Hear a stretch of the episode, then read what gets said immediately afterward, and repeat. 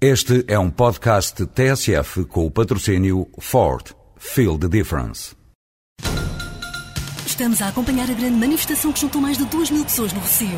Desde trabalhadores de empresas de mudanças até trabalhadores de transportadoras, todos se manifestam felizes pela eleição da Ford Transit como comercial do ano. Ford Transit Comercial do ano 2007. Não trabalho na boa, trabalho na melhor. Ford. Feel the difference. Era uma vez certa jovem piedosa de Alcochete. A Senhora da Popa. Primeiro quadro.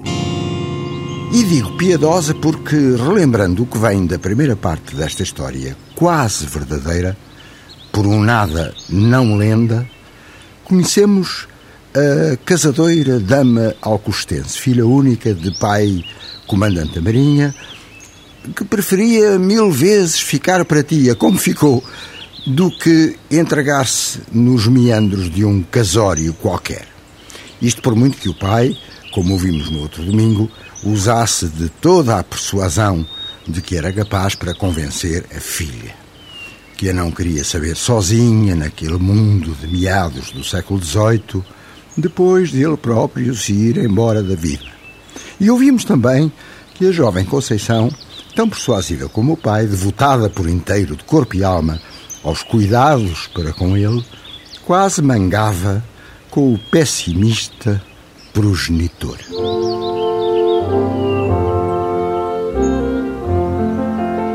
Temos muito tempo à nossa frente, Vosso Messias e eu. Além disso, se quereis que vos diga, não vejo pretendentes que me interessem.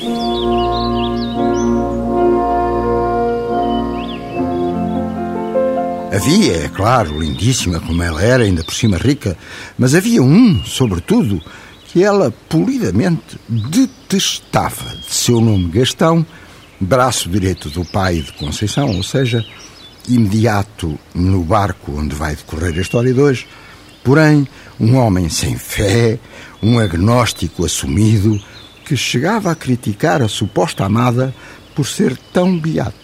O que foi contado antes acaba nas horas que precedem a partida do barco para mais uma faina de mar. Num dia em que Alcochete está coberta por um céu de chumbo, premonizando tempestade. Pois se estava assim no Rio Tejo, no Mar Alto, seria muito pior. Recordemos as últimas palavras que Conceição, depois de arredar delicadamente as investidas de Gastão, dirigiu ao pai.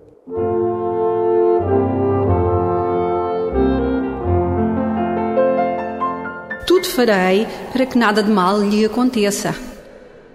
Tendo cuidado, meu pai.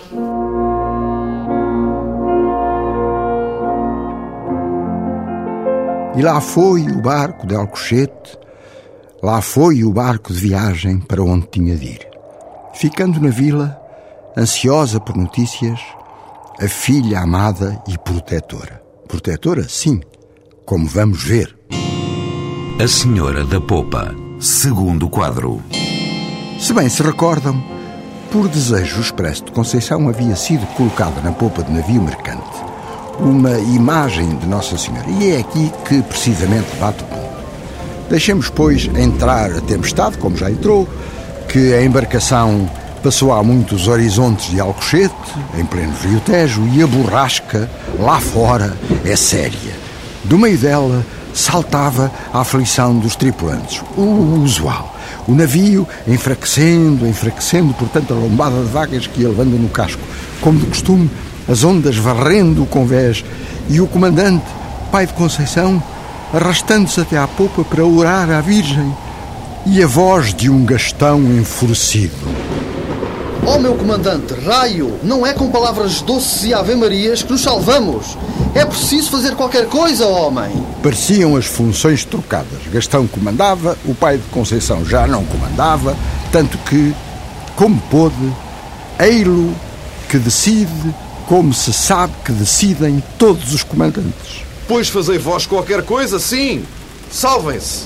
Por mim, morro no meu posto. Gastão não resistiu a uma praga. Com mil demónios, eu deixá-lo morrer assim às primeiras?